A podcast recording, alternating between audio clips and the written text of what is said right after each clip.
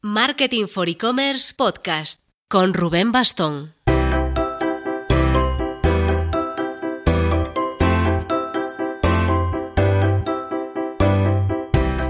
Hola marketers, estamos al lunes 28 de octubre, así que esto significa que queda menos de un mes para el Black Friday. Es espectacular ver cómo esta tradición estadounidense se ha ido convirtiendo en global y cómo ha impactado, al menos en España, nuestras vidas de forma importantísima. Cómo ha pasado de un día a toda una semana, si no más en algunos casos. Lo que está claro es que las tendencias de consumo están cambiando y está ya plenamente interiorizado que la campaña de Navidad se adelanta en un buen porcentaje a noviembre que alrededor del Black Friday, especialmente las tiendas online, se juegan buena parte de sus resultados anuales. Así que vamos a ver cómo se prepara un Black Friday y vamos a verlo a través de dos cristales, con Piero, el COO, el jefe de operaciones del e-commerce de juguetes eróticos Plátano Melón, y con Dani, el director de servicios al cliente de la agencia digital Elogia. Pero antes... Si necesitas una herramienta de pagos aplazados para este Black Friday, ¿con quién tienes que hablar? Pues con nuestro patrocinador Instant Credit. Sea online o offline, sea en España o a nivel internacional, échale un vistazo a sus condiciones en instantcredit.net.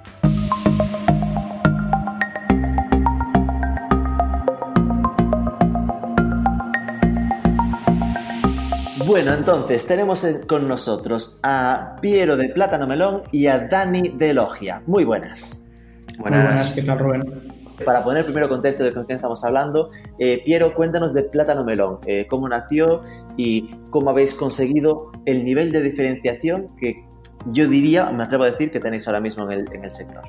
Bueno, pues eh, Melón nació originalmente justamente como un, e-commerce como tal, es decir, simplemente em, con producto de terceros y, y, vendiendo a, cliente final. Em, pero al cabo de un tiempo nos dimos cuenta de que así no llegaríamos muy lejos, más que nada porque era una categoría que Amazon estaba a punto de abrir eh, y ahí no puedes competir en precio. Entonces, para diferenciarnos, lo que decidimos fue hacer un, paso, un paso adelante que era eh, convertirnos en una marca directamente. ¿vale? Entonces, somos un e-commerce porque nuestro principal canal de venta es online, en nuestra página web, pero realmente mm, nos diferenciamos porque somos fabricantes de juguetes eróticos. Es decir, no solo eh, cogemos el producto que fabrican otras marcas o terceros y lo, distribuimos, lo vendemos, sino que también tenemos nuestros propios productos, nuestra propia marca y es donde hacemos más, push.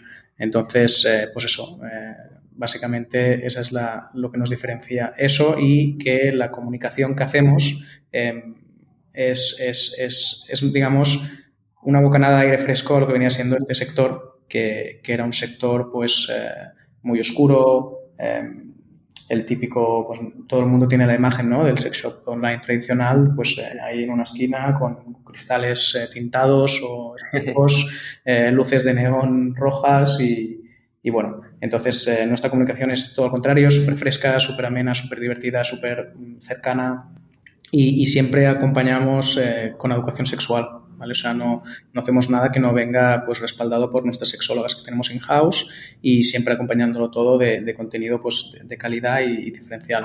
Y en redes sociales lo mismo. Eh, si dais una vuelta por nuestro Instagram lo, lo, veréis enseguida que para nada te imaginarías viendo ese fit que es una, una, una marca de juguetes eróticos, ¿no? Es que yo soy bastante fan de, de, vuestro proyecto. Yo creo que ese branding empieza en el propio nombre, en plan, eh, lo de plátano melón, que es un juego de palabras brutal. Y, que a partir de ahí toda la comunicación, el diseño es como muy fresco, muy fruta, y después toda esa apuesta por lo didáctico, ¿no? Que es como sin tener ningún tipo de miedo a, ser útil y a, dar un pasito más. Sí, ese, nombre justamente lo, pusimos para eso, ¿eh? también para obligarnos a nosotros mismos a, ir un paso más allá y a ser creativo en cómo comunicamos y cómo respira la marca, etcétera. ¿Cuándo fue la fecha de nacimiento y cuándo hiciste este saltito a marca propia? A ver, la web en sí yo creo que se lanzó en 2014, en octubre, creo que, o sea, que hace poco justamente hicimos cinco años, que de hecho lo celebramos en redes sociales y hicimos un poco ahí de, movimiento. Em, o sea que sí, cinco años más o menos. 2014, pues. Vale. Y en tu caso, Dani, eh, Elogia, Elogia la conozco más porque eh, llevo años, estuve años con, vosotros. Eh, ¿Podrías contarnos un poco cuáles son tus funciones en, la agencia y mm, cuéntale a quien nos conozca pues el tipo de posicionamiento que tiene o el tipo de campañas que hacéis principalmente. Pues, a ver, funciones, yo, he pasado por muchas. sí, eso es mi habitual. En la compañía. Eh, pero bueno, actualmente em, yo coordino una de las unidades de negocio en, de negocio en, en, Elogia, eh, que nosotros estamos orientados puramente a cliente y lo que hago es coordinar un equipo de especialistas multidisciplinares dentro de lo, que es el marketing online. Eh, dentro de los servicios que nosotros ofrecemos está principalmente Paid Media con cada uno de sus especialidades, SEM, Social Ads, programática, afiliación, Content Marketing, CRO, eh, desde el punto de vista de usabilidad y analítica, SEO y marketing relacional. Entonces, yo no estoy en el día a día de las campañas de, los clientes que gestionamos, pero bueno, más o menos, bueno, más, o menos no, tengo mucho conocimiento de qué puntos estamos en cada uno de, nuestros clientes. Entonces, mi función actualmente, digamos que sería... Eh, Dar con el látigo. Bueno, iba, a ser un poco más eufemístico. Eh, que, bueno, que, los servicios que estamos ofreciendo eh, cumplen nuestros estándares de calidad, las expectativas de cliente y sobre todo los resultados, porque al final no dejamos de ser una agencia muy, muy orientada a resultados. Ok. Pues yo doy fe de ello. ¿eh? Muy, bien, porque eh, es cierto que Plátano Melón trabaja con Elogia. También una de las cosas que me, que me interesaba para tener este tándem, ¿no? este, este dúo en, esta, en este podcast, era que eh, Plátano Melón, como tienda de productos eróticos, tiene una seria limitación a la hora de hacer según qué tipos de campañas online, sobre todo las de medios pagados, y así también nos servía para que Pierre nos hable de un tipo de experiencias y Dani pueda hablarnos un poco con otros clientes que otro tipo de campañas se suelen hacer para esto. Esto va a quedar completito, no os preocupéis. Entonces, para arrancar y por profundizar un poco antes eh, con, con Plátano Melón, antes de meternos de lleno en Black Friday, lo que decíamos, vosotros eh, tenéis una estrategia de content marketing potentísima. De YouTube tenéis como 800.000 suscriptores y Instagram 200.000. Eh, esa apuesta, eh, de hecho creo que hacéis bastante, bastante trabajo con influencers. Fíjate que los influencers suele ser de las cosas que más se critica y a vosotros os funciona muy bien. ¿Cómo plantasteis toda la estrategia? No, fue, no fue fácil, sobre todo al principio, cuando, cuando nos dimos cuenta de, que realmente teníamos pocas herramientas de performance eh, disponibles Em, como bien decías, nosotros no podemos hacer Facebook Ads, no podemos hacer Instagram Ads, no podemos hacer em, display de la red de Google, por ejemplo. Entonces, eso nos limitaba mucho y vimos que una de las formas em, que quizás podemos utilizar como palanca para poder llegar a mucha más gente, digamos, y que nuestro mensaje de, pues, de romper tabús, ¿no? de naturalizar el sexo, llegar a, más personas, era a través de, de los influencers. Em, entonces, ¿qué pasó? Pues como te decía, ¿no? Al principio teníamos un, acceptance rate que le llamamos nosotros al, al, este KPI, que es, que es básicamente con cuántos influencers contactamos cada, cada mes y cuántos nos dicen que ok y cuántos nos dicen que no. Y al principio a lo mejor solo uno de cada diez nos decía que sí y solían ser pues influencers más pequeñitos, tal, ¿no? Que, que, bueno, que no le veían problema hacer una colaboración con, con, una, con una, marca de juguetes eh, eróticos, ya que, bueno, a día de hoy aún, aún hay mucho tabú, por desgracia. Entonces, eh, pues eso, empezamos poco a poco y, y, al final es, ha sido un poco un efecto bola de nieve. Es decir, eh, empezamos que, que, eso, ¿no? Que nos costaba un poco ahí poder entrar y convencerlos con el mensaje de que se unieran a nosotros en nuestra visión y con nuestra misión y tal, pero, pero a día de hoy ya es al revés. Ya son ellos que nos contactan a nosotros muchas veces o sus representantes que nos dicen, hey, eh, hemos visto vuestro, vuestro Instagram, tal, mola mucho, em, nos gustaría hacer una colaboración con vosotros, ¿sabes? Entonces, pues eso. Pero básicamente ha sido un, trabajo de, ir poco a poco, eh, ir rascando, probando, también con varios mensajes, eh, con una especie de A-B testing, pero a los social media, con, con, personas que, bueno, al final, pues cada persona tiene la educación que tiene o las creencias que tienen y aunque vayas con un mensaje, pues eso, ¿no? De, mente abierta, de romper tabús y tal, pues hay mucha gente que no, que no, que no le encaja o que a lo mejor tiene marcas o clientes que saben que le pondrían pegas eh, en el futuro. Nos pasó una vez, por ejemplo, con, con L'Oreal, que nos vetó una acción con, con, una revista porque decían que, bueno, que si Plátano Melón salía en esa, en esa revista, pues que... que L'Oreal no jugaba. Su, Dime, perdona. Que si estaba Plátano Melón, L'Oreal no jugaba, ¿no? Exacto, que retiraban su patrocinio de, la revista para esa edición o para esa, para esa acción de marketing, digamos.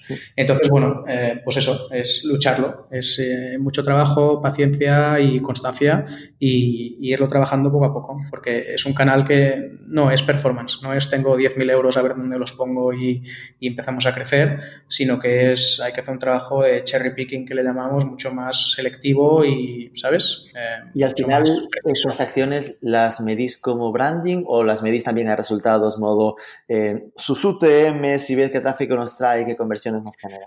No solemos utilizar muchas, muchas UTMs, quizás en el swipe up y tal, pero, pero sí, es que es más marca. Nosotros creemos, creemos en crear una marca, ah. realmente. O sea, no, nuestra estrategia de la empresa no es, mm, digamos, que todos los canales que tocamos sean rentables, sino que se genere un branding, una marca, un brand awareness y estar en el, digamos, en la mentalidad de la gente, en el top of mind, ¿no? Porque si tú ahora día, hoy en día preguntas, hostia, eh, dime una, una, marca de juguetes eh, eróticos, eh, la mayoría de la gente te responderá Durex, que no es una marca de juguetes, es una marca de preservativos, pero sí que tienen juguetes que no, que no consiguen vender muy bien, la verdad, porque no, no es su foco.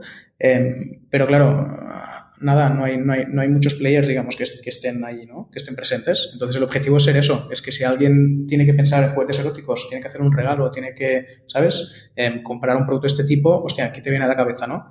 Em, y por eso también el nombre Plátano Melón lo elegimos también pensando en eso, ¿no? Que fuera un nombre fácil de recordar, que fuera catchy y, y bueno. Claro, que supongo que esto habrá sido también lo que os ha empujado a participar, lo que entiendo que fue, por lo menos a mí, me, mi última gran sorpresa con vosotros, ¿no? El estar patrocinando un programa en televisión sobre sexo con Mónica Naranjo. Esto, sí, de hecho nos contactaron, nos contactaron ellos, es lo que te decía, ¿no? Al final creas marcas, generas, impactos y, y, eso son cosas que con UTMs pues, puedes traquear algunas ventas, pero eh, el, el, estar presente y el quedarte en la memoria de la gente no es algo que puedas traquear fácilmente. Y esta campaña, lo estáis notando ya, es decir, ¿cómo se está funcionando? ¿Se notan las métricas? Para nosotros, para nosotros es un test realmente esta campaña eh, de televisión. Es, nuestra, es nuestra primera, nuestro primer contacto con, con televisión. Em, no son muchos GRPs, son poquitos, em, con lo cual el alcance tampoco es que sea súper alucinante, pero sí que es verdad que hay muy buena aceptación, hay muy buena conversión de ese canal. Podemos medir, digamos, cuando hay un pase en televisión y los minutos o horas siguientes cómo mejora la conversión en la página. Y, y sin duda es, la televisión es un canal que no está muerto para nada, ni mucho menos, sino que em, está aún muy vivo, aunque hay mucha gente que ya se piensa que no, que en online, en online, en Netflix y tal, pero en verdad la tele sigue, sigue teniendo un montón de, montón de audiencia. Em, y funciona bien, la verdad. Sí que es verdad que hay que afinar el mensaje, hay que, eh, pues no somos tan agresivos quizás en Mónica y el sexo como nos gustaría. Eh, también hemos tenido algunas limitaciones de la productora, pero bueno, al final ha sido bien. Es un, es un test que estamos muy contentos de haber hecho y ha sido rentable. O sea, que eso ya hoy en día en televisión es, no es tan fácil, ¿sabes? Porque normalmente solo acuden las grandes marcas para hacer lo que te decía, ¿no? Presencia de marca, branding, brand awareness, pero no lo consideran un canal de performance. Claro. Daniel, entiendo que para vosotros, porque aquí eh, Piero nos está hablando mucho de marca, mucho de branding, y Elogia, como decías, es una empresa específica de performance, entonces supongo que habrá sido un buen reto eh, encontrarse con estas limitaciones de quiero hacer cosas y Facebook no me deja y Google no me deja. Eh, ¿Cómo fue ese proceso? ¿Intentaste negociar con los canales para ver si os dejaban hacerlo? Pues eh, es un proceso, esa negociación que dices no, no fue un proceso único en, el tiempo, es decir, no fue un one shot, sino que seguimos intentándolo cada, X tiempo y con cada nuevo formato o posibilidad de segmentación que, que creemos que pueden encajar y, y, mensajes y contenidos de producto que, que al final eh, consideramos que es apto para o que saltan las restricciones. O sea, es decir, partiendo de la base de que, lo que tú bien decías, ¿no? que Google, Facebook y compañía, al final todos estos grandes gigantes, eh, ponen muchas barreras, siguen teniendo esos tabús que comentaba antes Piero, son muy restrictivos y tratan con mucha cautela, con mucha, más que cautela, con eso, con restricción, eh, casi cualquier cosa que tenga que ver con productos de contenido adulto. Entonces, eh, claro, el caso es que Plátano Melón, como bien decíais, yo animo a no solamente echar un vistazo al, al, Instagram, sino a seguirlo, porque realmente para mí es un, es un ejemplo de cómo de comunicación y si aún por encima lo trasladas a este sector, a este ámbito, de cómo han jugado para eh, para darle la vuelta a, esas restricciones desde un punto de vista comunicativo y de construcción de marca, para mí es eh, brillante.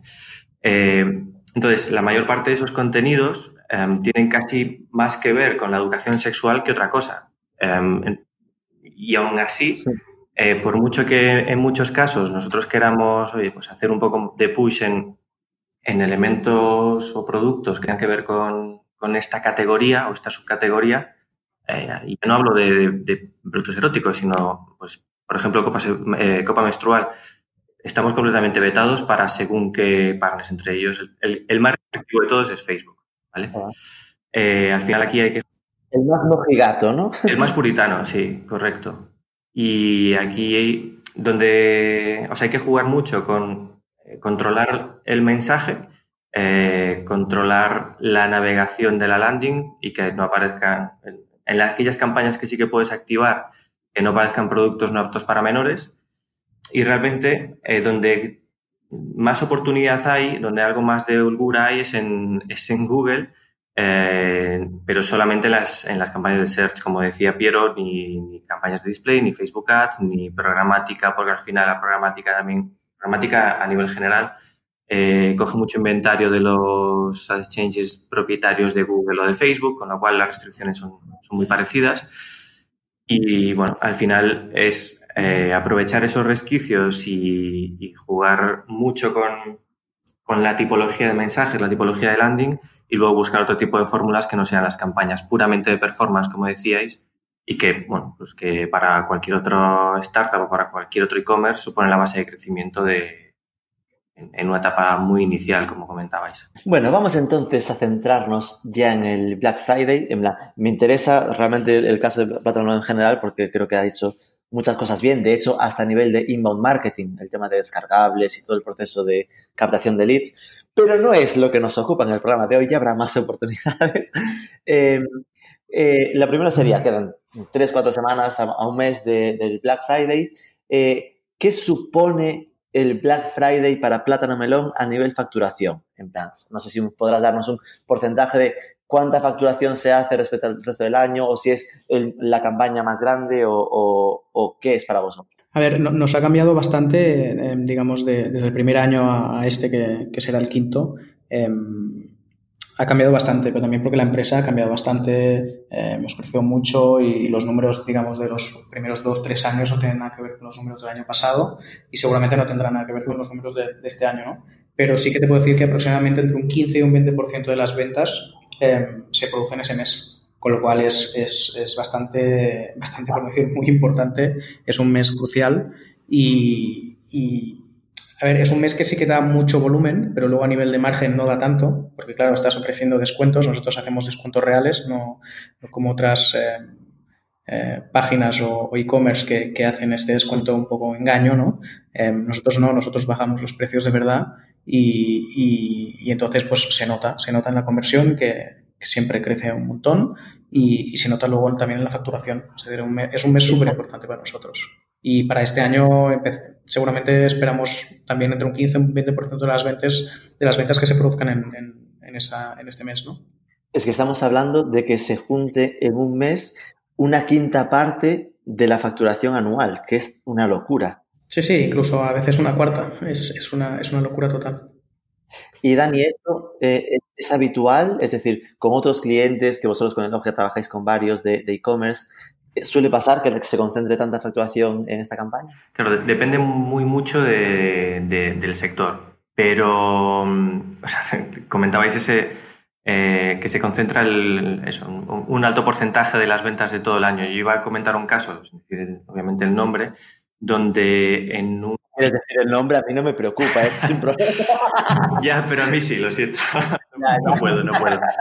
Eh, no, pero en el día del Black Friday eh, facturaban lo de un trimestre y durante la semana completa prácticamente igualaban las cifras de facturación anual y no, era, y no estamos hablando de cifras reducidas. O sea, claro, esto fue, va cambiando. O sea, comentaba Piero que, em, que no es la misma empresa ahora mismo que hace cinco años cuando acababa de nacer em, y y el fenómeno del Black Friday yo creo que tampoco. Es decir, de hecho, hay que también ir viendo y aprendiendo de los evolutivos de año a año. Eh, en teoría es un fenómeno de un día que se puede extender al Cyber Monday el fin de semana, eh, etcétera, etcétera, pero bueno, ya en los últimos años hemos visto que se extiende a una semana y desde nuestro punto de vista eh, a una preparación mayor de, tres semanas. Em, no sé, por, darte alguna cifra de, de lo que vimos el año pasado, es la semana del Black Friday supuso un 20% de incremento de inversión respecto a la semana previa en, la mayor, en, el promedio de nuestros, de nuestros clientes. Es decir, que durante la semana de Black Friday eh, todos invierten un 20% más que habitualmente.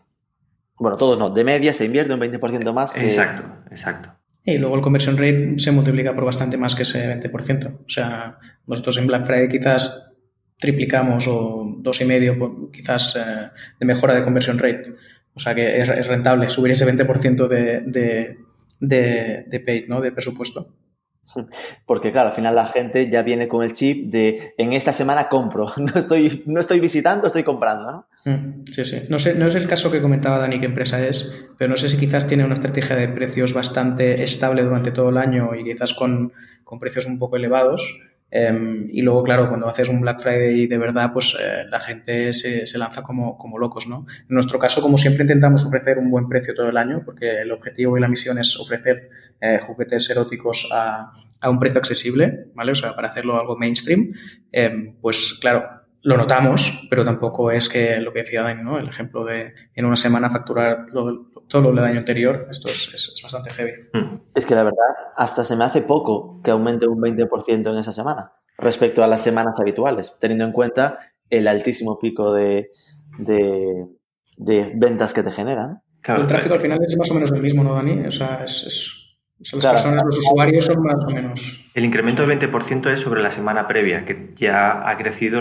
Ah, que ya, vale, vale, vale, vale. si, imaginamos lo que, lo que puede pensarse de cuánto invierte en noviembre respecto a octubre, por ejemplo. Más o menos, o sea, yo lo que, lo que he visto en los dos últimos años es alrededor del 50%. Eso ya, eso ya son eh, saltos más grandes. Tener en cuenta también que el incremento de inversión, porque existe mucho más interés, eh, lo que decía Piero, la, la, gente ya está preparada para comprar y por lo tanto esto se rentabiliza, pero también hay mucha más presión publicitaria en prácticamente todos los canales y los costes unitarios per, se también suben. Podría pasar que, es decir, para conseguir lo mismo ya tendrás que gastarte un 20% más. Sí. Y el otro 30% es para conseguir más. Sí, fácilmente. Sí, pero sabes que más, que más gente de la que entra en la página terminará comprando, con lo cual compensa. Sí. Compensa el, sobreesfuerzo de no me importa pagar ese 20% más por cada clic y estar pagando por más clics también, porque todos estos me van a comprar mucho más, el conversion rate va a ser más alto que habitualmente. Sí. tal cual. Y Piero, ¿cómo, es decir, mi, primera pregunta, claro, como yo vengo más de la parte de agencia, está lo de el e-commerce. ¿Cuándo empieza a pensar una, marca en, uy, que se nos viene el e-commerce encima? ¿Cómo os organizáis para preparar una campaña así? A ver, nosotros lo bueno que tenemos es que somos una, marca nativa digital, ¿no? Es decir, nacimos desde el día cero, desde el día uno, con 100%, digital, 100% online. Con lo cual es algo que, bueno, si lo notamos quizás los primeros años, pues luego ya sacas unos learnings, unos aprendizajes que te permiten pues afrontar el Black Friday de, cada año con, mucha, con mucha más cabeza y mucha más estructura. ¿no? Em, en nuestro caso se respira Black Friday dentro de lo que es el equipo, la empresa, ya casi desde finales de agosto. ¿vale? Porque, como te decía, al ser fabricantes de producto, no simplemente pues dropshippers como son muchos otros eh, sex shops online o, o, digamos, eh, simples intermediarios, sino que tenemos un proceso más, más elaborado, eh, pues claro, nosotros tenemos que pasar órdenes de fabricación, tenemos que esperar que el producto se fabrique, tenemos que enviar el producto, tenemos que manipularlo, etcétera. Entonces ya te digo que desde finales de agosto ya, ya hay partes del equipo que ya están pensando en, que ya tienen la, vista puesta en Black Friday. Y luego a nivel de comunicación, eh, pues mira, hoy, esta mañana, acabamos de tener una, reunión donde ya se están ya se están tratando temas de Black Friday, con lo cual y aún queda pues un mes, ¿no? Casi, sí, creo que un mes. Que entiendo que no, que no es tanto que se mm, creen productos especiales para Black Friday, no es que generen un producto específico, sino lo de tengo que tener la previsión de cuánto producto espero vender para tener stock. Exacto, exacto, eso es lo más crucial, realmente hacer una buena planificación, porque si no puedes eh, morir de éxito, ¿no? Que, que, decimos, que es que tienes mucho tráfico que te viene a la página y mucho producto sin stock. Y eso es, es, es muy peligroso. Pero ahí al final siempre está el miedo de puedo mm, quedarme sin stock, o, pero tampoco puedo pasarme de producir demasiado, porque eso es un coste Es un equilibrio complicado, la verdad. Y en empresas que crecen rap, tan rápido, digamos, a doble o incluso triple dígito año tras año, pues es aún más complicado de hacer previsión porque no tienes unos datos, digamos, eh, estables en el tiempo que te permitan pues, hacer eh, previsiones eh, correctas, ¿sabes? O precisas. Entonces, sí, es, es, es complicado. Porque vuestra previsión para este año, al final la hacéis en base, porque claro, esto significa que tú ya tienes una idea de cuánto vas a vender este, este Black Friday. En tu Excel está puesta una cifra, ¿no? Sí, claro, en Business Plan está puesto, sí, sí. Y ahí te la juegas, bueno, según mi, mi previsión, pues tendremos que ampliar, eh, hay que hacer mm, un 25% más de este producto para tener el stock suficiente. ¿no? Sí, eso solo en la parte de stock. Luego en la parte de comunicación también hay, hay bastante trabajo. Eh, almacén, lógicamente, nosotros tenemos un almacén propio, o sea, no, no, no tenemos un almacén, eh, digamos, compartido por otra gente y tal, ¿sabes? Con lo cual con lo cual, pues sí, también hay que duplicar plantilla, bueno, más que plantilla, duplicar turnos. Es decir, si tienes una línea, digamos, de, de, montaje o de, o, o de, picking o lo que sea, eh, si, si, haces un turno, pues sabes que sacas X pedidos al, al, día, pero si duplicas los turnos, pues puedes sacar casi el doble, no el doble, pero casi. Entonces nosotros, por ejemplo, para noviembre esto ya está planificado. Porque por ordenar sería, supongo que entonces finales de, de agosto y septiembre se centra en, mm, estamos viendo compras, cuánto, cuándo nos llega el, stock, sí. organizar toda la parte logística y después sí. seguramente, y esto es eh, lo lanzo por si es correcto, octubre y noviembre más en la parte de cómo planteamos las ofertas y cómo nos diferenciamos eh, a nivel comunicación de los demás. ¿no? Octubre, sí. No pasa de, de, esta semana, no pasa ya que esté todo cerrado. Y ya lo, en, en, noviembre es ejecución de creatividades para poder salir, ¿no? ejecución y poner en marcha en plan a nivel de logística, de operaciones, también atención al cliente. Hemos, hemos reforzado el equipo ahora en, en, agosto, ya en vista también de, de, Black Friday. Eh, y sí, luego también incluso ajustar, pues, ¿no? lo que decía Dani, ¿no? presupuestos de, o CPAs de, campañas de, de SEM en nuestro caso. El año pasado hicisteis a nivel comunicación alguna campaña especial Black Friday, un tema como, ya no solo un tema, claro, porque uno puede imaginarse, vale, ok, tengo que lanzar creatividades para SEM con descuento del 15%, pero vosotros, por ejemplo, que además atacáis normalmente tanto la parte creativa, ¿os montáis alguna campaña especial o algo así? No, no te creas que, que, o sea, nos gustaría, lo que pasa al final nos hemos dado cuenta que, que la gente va a lo que va también. Ya. Es decir, tú puedes forzar lo que quieras, el concepto, la campaña, la creatividad, lo que sea, pero la gente en la mente tiene Black Friday y las keywords que van a poner en el buscador es Black Friday.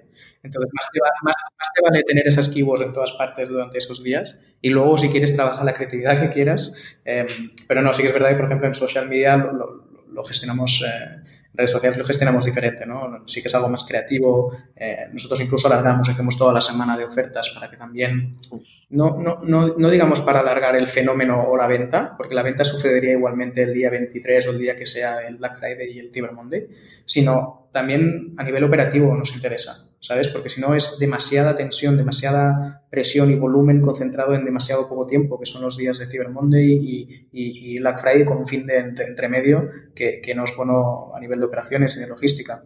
Entonces, alargarlo y anticiparlo nos, nos, es útil también, primero, para ver cómo están respondiendo las ofertas y si hay que hacer algunos ajustes. Segundo, para que atención al cliente ya pueda ver eh, de qué van a ir ¿no? las incidencias, las consultas o qué es lo que pueden encontrarse para el Black Friday. Y tercero, el, el, la logística, ¿no? que logística ya pueda empezar a sacar volumen. O sea, nosotros hemos tenido a veces problemas eh, con algunas colaboraciones con influencers y tal, de tener picos de demanda demasiado altas que han hecho que incluso el, el chico que viene con la furgoneta de correos nos diga, no, no, te tengo que dejar estas dos jaulas de pedidos aquí en tierra porque no me las puedo llevar, no me caben en la camioneta. Madre mía. Entonces, claro, si, lo, si te arriesgas a concentrarlo todo en un solo día, te puede pasar eso, te, te, inunda las operaciones eh, y luego pues tienes, tienes problemas de atención al cliente y de, y de gestión de incidencias y de enfados, etcétera, ¿no?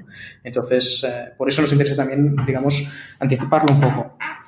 No, me parece interesante lo que dices de tampoco hay que eh, tener demasiada fiebre creativa, ¿no? En plan, tú puedes al final estar intentando mm, dar una super idea, pero en el fondo es, no, no, eso puede despistar más que ayudar, ¿no? Según quién. Es importante siempre diferenciarse y la parte creativa es, indispensable, ¿eh? Yo no digo que no. Pero igual va más sí que digo la palabra Black Friday y no en usar otra palabra que se... El, el Melon Friday, no, ¿sabes? No juguemos con eso. Black Friday te seguro. Exactamente. Vale. Y vosotros, Dani, a nivel de agencia, esos plazos que estamos comentando de desde finales de agosto estar pensando en el Black Friday también es así o empieza un poco más tarde? No, también es así, porque al final en muchos casos, o sea, aquí hay que diferenciar también los equipos que son más planificados de los que no eh, dentro de nuestros clientes eh, y tenemos las casuísticas de aquellos que ya, pues, eh, que ya tienen un histórico lo suficientemente relevante como para estimar y hacer las previsiones tanto de ingresos como de, como de inversiones eh, casi por temporada. Nosotros trabajamos mucho con, con sector moda, con e-commerce y retailers de moda y, trabajan las temporadas, o sea, dos temporadas eh, al año. ¿no? Entonces, la de otoño-invierno, pues ya la tenemos prácticamente atada en el mes de mayo-junio y entonces ahí ya se, el Black Friday ya, ya está identificado.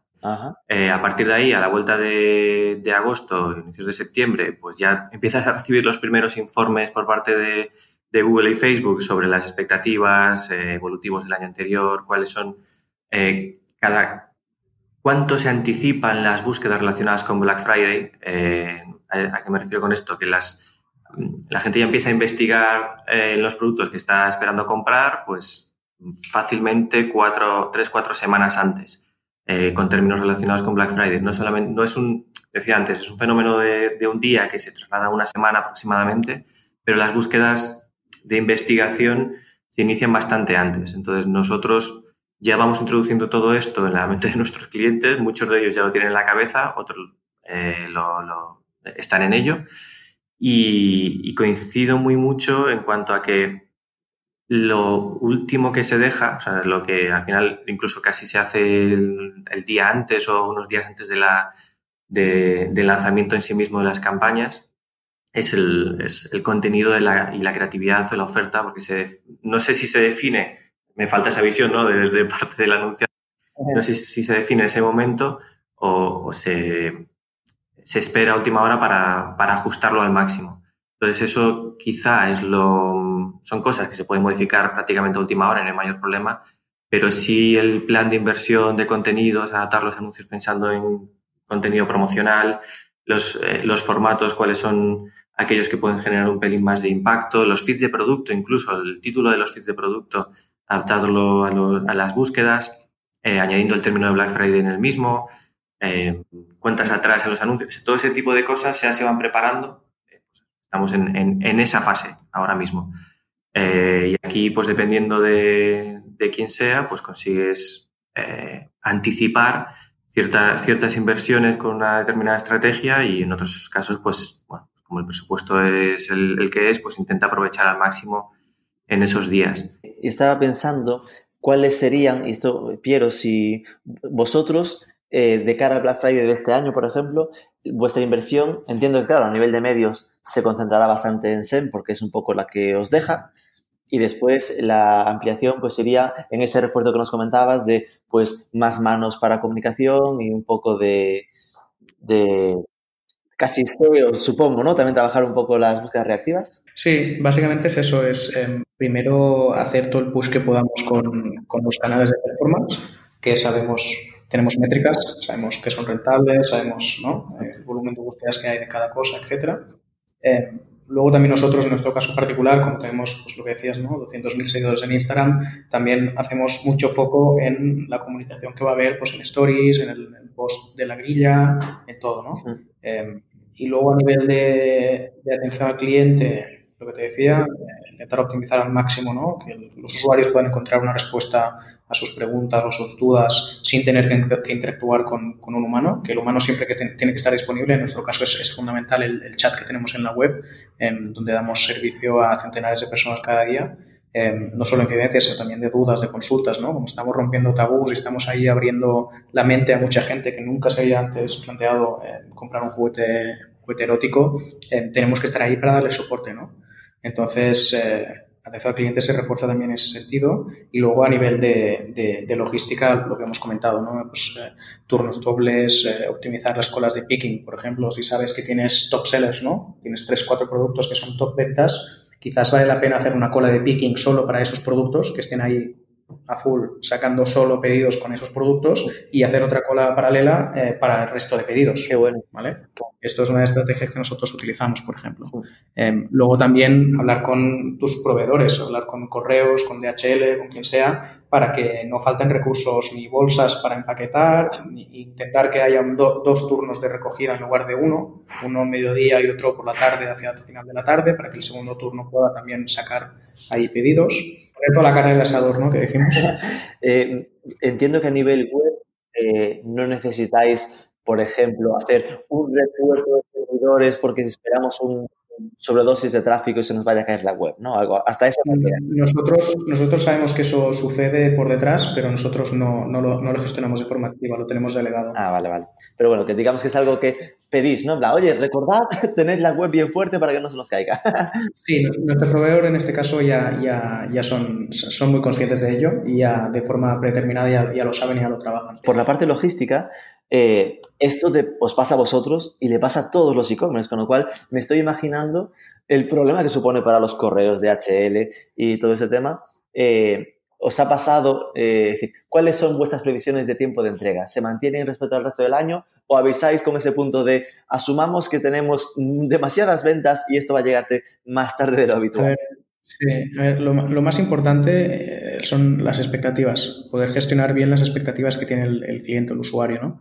Entonces, nosotros, por ejemplo, cuando sabemos que va a venir volumen heavy, ya sea por una colaboración con una influencer potente, o Black Friday, o rebajas, o una promoción que tenemos prevista para el día del soltero, yo qué sé, cualquier cosa que hagamos, si prevemos que puede haber una demanda que digamos, nos sature un poco y haga que los tiempos se, se diluyan o se retrasen, eh, en ese caso siempre ponemos un aviso en el checkout eh, avisando pues de eso, ¿no? De que se pueden, pueden haber retrasos y que no podemos, por desgracia, eh, garantizar una fecha, una fecha de entrega concreta. Vale, vale. Es decir, ya ponéis la venda antes de la herida, ¿no? De, es posible que pueda haber... Hay dos cosas aquí, ¿eh? Hay dos tipos de retraso. Hay el retraso nuestro, digamos, de almacén, de que nos faltan manos, o de que no llegamos a sacar todo el volumen de pedidos que nos entran, ¿vale? Ese es un retraso que puede haber. Y luego hay otro retraso que es el de las compañías. Em, compañías de transporte. Ese ahí tú no puedes hacer mucho, ni puedes prever si va a pasar o si no, ni vas a poder gestionarlo, digamos, em, no vas a poder hacer, poner lo que decíamos antes, ¿no? Más manos tú, porque eso depende del, tercero. Eh, lo que sí nosotros te utilizamos es, eh, tenemos un plan B, pues que si nosotros normalmente...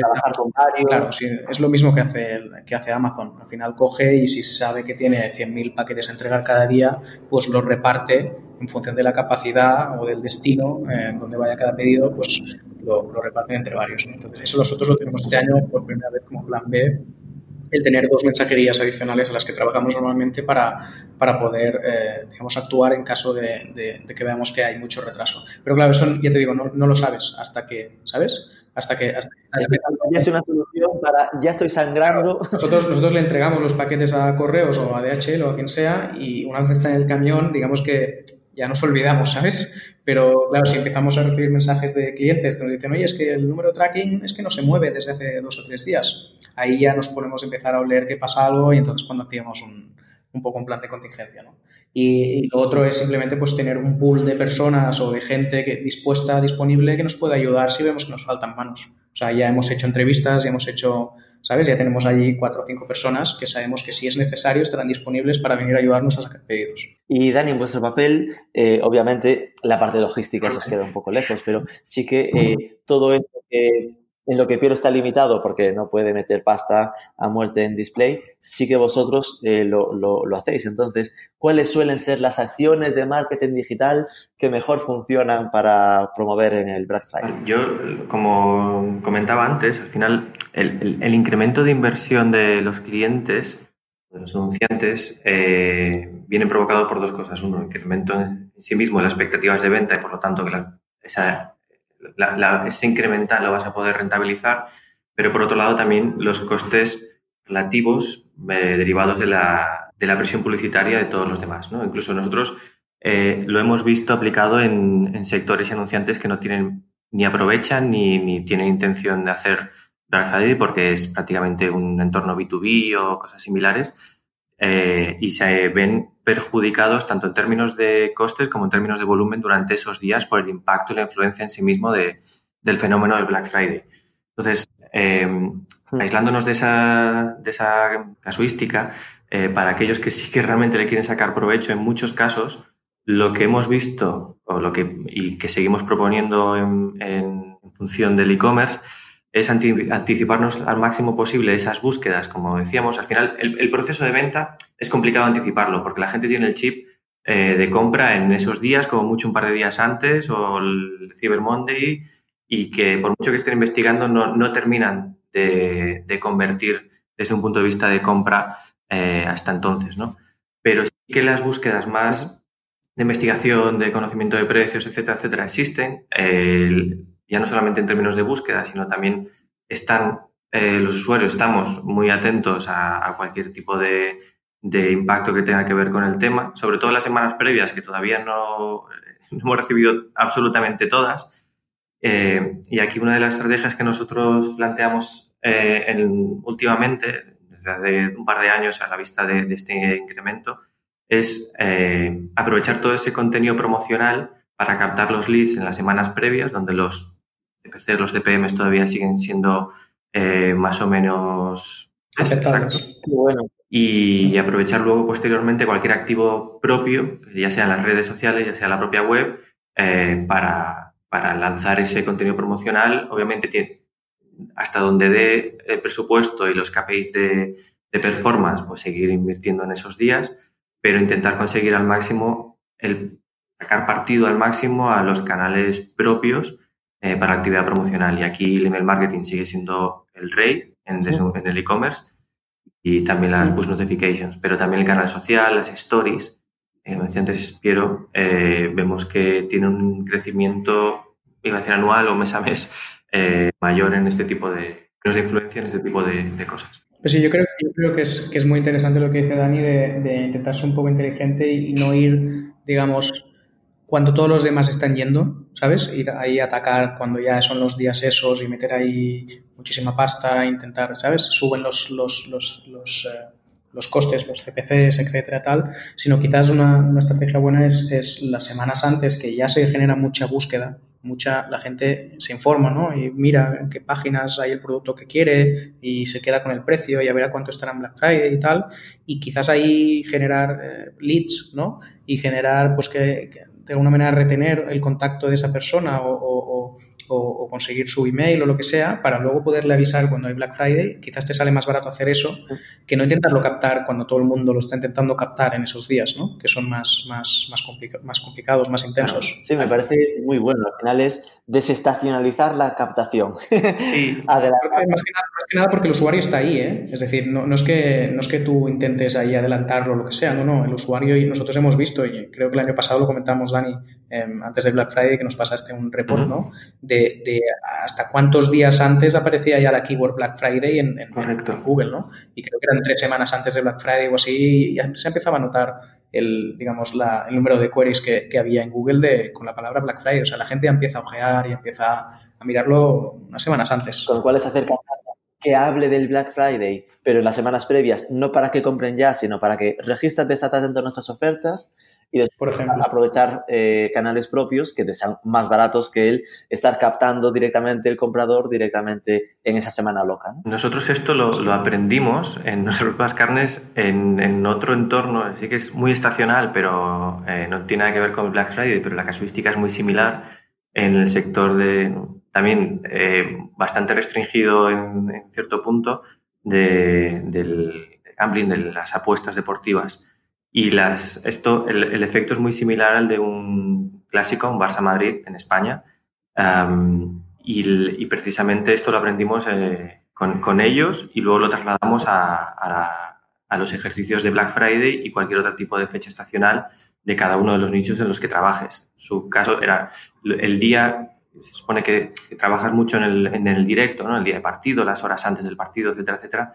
Es, eh, dependiendo de quién seas, es prácticamente imposible tener presencia por el incremental de costes que, que, implica. Entonces, aquí eh, pues buscamos otro tipo de... Aprendimos de, de, la primera vuelta y en la segunda vuelta del campeonato eh, le dimos la vuelta y pusimos en marcha esto y, y, nada que ver en términos de volumen ni de costes los resultados de una campaña versus la otra cuando ya esto lo fuimos trasladando a otras fechas estacionales, como decía, como Black Friday, en, cierto, en algunos anunciantes también eh, lo hemos visto con resultados muy positivos. Que al final es, hombre, si eres una marca gigante y quieres irte eh, a atacar de frente al asunto y estar pagando tres veces más durante esa semana, allá tú, pero que sepas que puedes conseguir lo mismo invirtiendo menos si eh, lo adelantas un poco. Claro, aquí hay, o sea, también hay que adaptarse a la, a la, estrategia del posicionamiento. Tú si, si, si eres un gigante y lo que quieres es demostrar músculo y lo que necesitas es eh, posicionar marca en, en, ese momento concreto,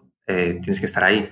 Pero si no va tanto por ahí, tienes que buscar esos recovecos eh, que te permite la rentabilidad, pues nuestro planteamiento es otro. Ok, y ya estamos acabando, ¿eh? pero al final esto lo que está retratando, y vemos que cada vez, por lo que comentáis, cada año aumenta el peso del Black Friday en el total de ventas, sin duda lo que está dejando un poco de lado es la campaña de Navidad. O bueno, que en el fondo se convierte en, se adelanta la campaña de Navidad al Black Friday, ¿no? Esto lo notáis así, es decir, después eh, notáis como que cada vez se vende menos en diciembre. Eh, eh, totalmente de acuerdo en lo que decías del, adelanto de la campaña de Navidad. Yo creo que de cara a la Navidad no es que se produzcan menos ventas, sino que lo que tú decías, se adelantan. en ese sentido, nosotros no estamos viendo grandísimos cambios, sí que es lo que para mí la mayor sorpresa eh, la, viví este, este enero. Em, como decía antes, trabajamos con bastantes e-commerce y retailers de moda y la, principal sorpresa, repito, es eh, el revisar los resultados de todos ellos en la campaña de rebajas. Es decir, la sorpresa no viene tanto porque se adelanten las ventas de la Navidad, porque desde un punto de vista de, logística, el, el cut-off para poder llegar a los a las entregas de Navidad, Reyes, etcétera, pues igual se adelantan una o dos semanas. Eh, normalmente, pues para, para, poder entregar, depende, obviamente depende del anunciante, ¿no? Pero para poder entregar el día 24, pues normalmente tenías que cortar las campañas a día 15 aproximadamente con las promociones específicas de, de, de Navidades en general. Son un par de semanas esos los que, los que tenían el delivery bastante controlado. En otros casos, pues lo teníamos que incluso cortar antes. Entonces el Black Friday anticipa un poco esas dos, tres semanas antes, pero a mí me, chocó muchísimo ver los resultados en el de las rebajas de enero. Es decir, enero 2019 versus enero 2018, en muchos de nuestros eh, clientes de e-commerce eh, notaron decrecimiento en, en ventas. Aún estaba pensando, ¿qué va a decir? ¿Que aumentan o que bajan? Es decir, lo que dices es que están bajando las ventas en rebajas de enero. En rebajas de enero en e-commerce, eh, que, y no es un tema del e-commerce en sí, sino era, en este caso fue algo sectorial, que en noviembre y diciembre hubo un incremento de respecto al año anterior, pero en enero no. Entonces, aquí lo que, se, lo que vimos fue este impacto de que Black Friday no anticipa solo la campaña de Navidad, sino la campaña de rebajas, lo cual me, a mí personalmente me explotó la cabeza. Claro, que uno puede pensar lo que decía yo, ¿no? Que, que anticipa Navidad, pero está, la gente ya compra en noviembre,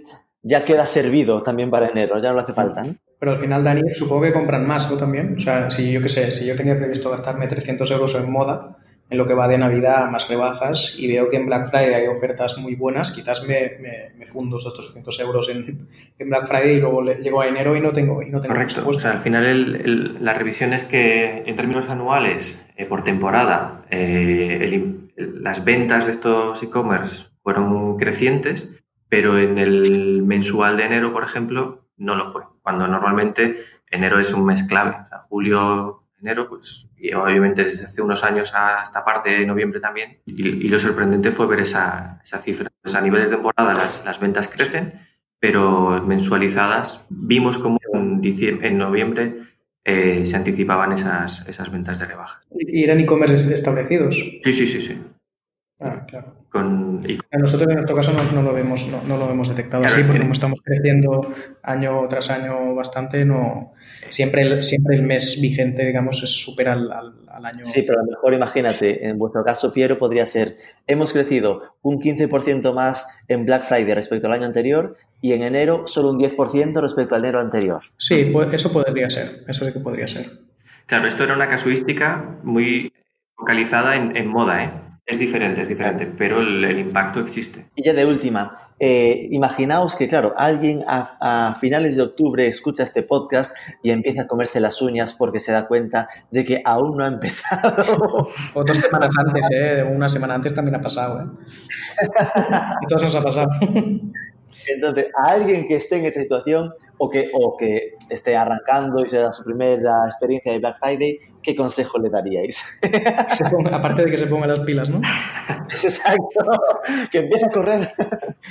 no sé, a ver, yo desde el punto de vista quizás donde puedo aportar más, que es el tema operativo, logística y tal, ¿no? Aparte del, del sourcing, o sea, si, si tiene que hacer sourcing a, digamos, fuera de España o lo que sea, quizás va un poco, va un poco liado pero a nivel logístico, por ejemplo, nosotros un learning que hemos, que hemos sacado, ¿no? No es lo mismo pasar de 50 a 100 pedidos al día que pasar de 1000 a 2000 pedidos al día. Al final estás duplicando igual, pero las necesidades no siempre son el doble de personas, no siempre es el doble de recursos, o sea, cambia mucho las necesidades, ¿sabes? Entonces, tener, tener primero presente pues, de qué tamaño es la empresa, ¿no? En qué, en qué momento está, digamos, la empresa, el e-commerce, eh, para poder decidir bien ¿no? qué recursos tiene que realmente poner ahí para, para, que todo salga bien. ¿Vale?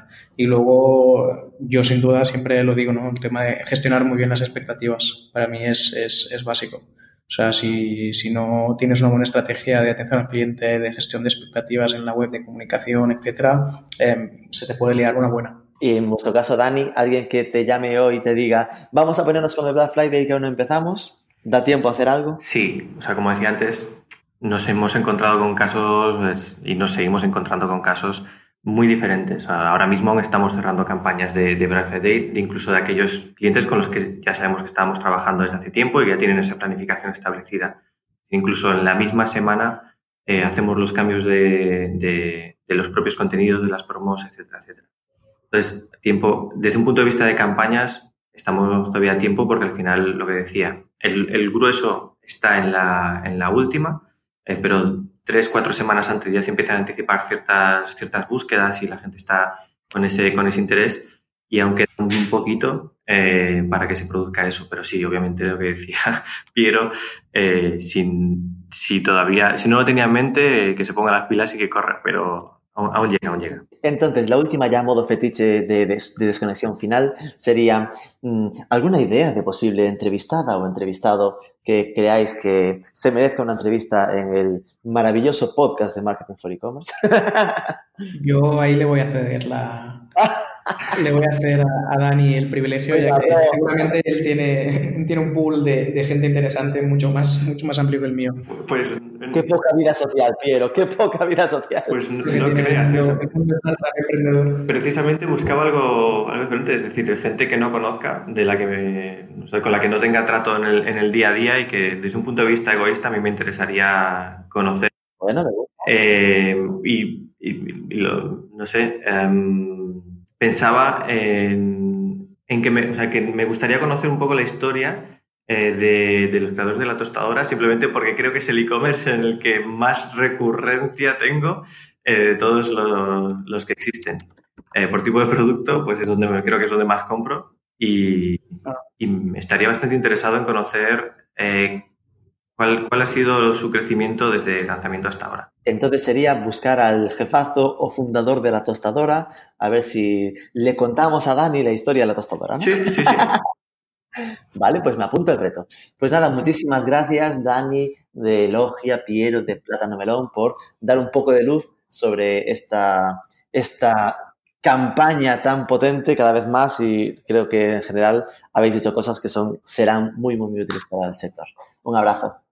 Muchas gracias por invitarnos. Un saludo, Dani. Chao.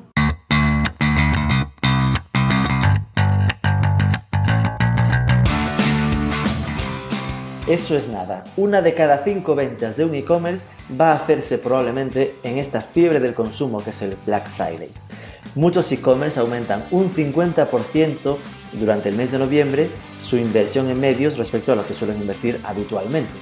Y una estrategia inteligente, no te pelees a puñetazos justo en esa semana, porque todo el mundo va a hacerlo y va a ser carísimo para conseguir prácticamente los mismos resultados que habitualmente. Trata de adelantar esfuerzos, captar y después vender a través de medios propios con tu CRM. Y que es algo para empezar a trabajar a finales de agosto. Así que si no estás con ello, ya puedes correr. Espero que os haya sido útil. Rubén Bastón, director de marketingforecommerce.net. Al aparato, suéltanos un like, un comentario, una review, suscríbete al podcast que es gratis y nos escuchamos el próximo lunes.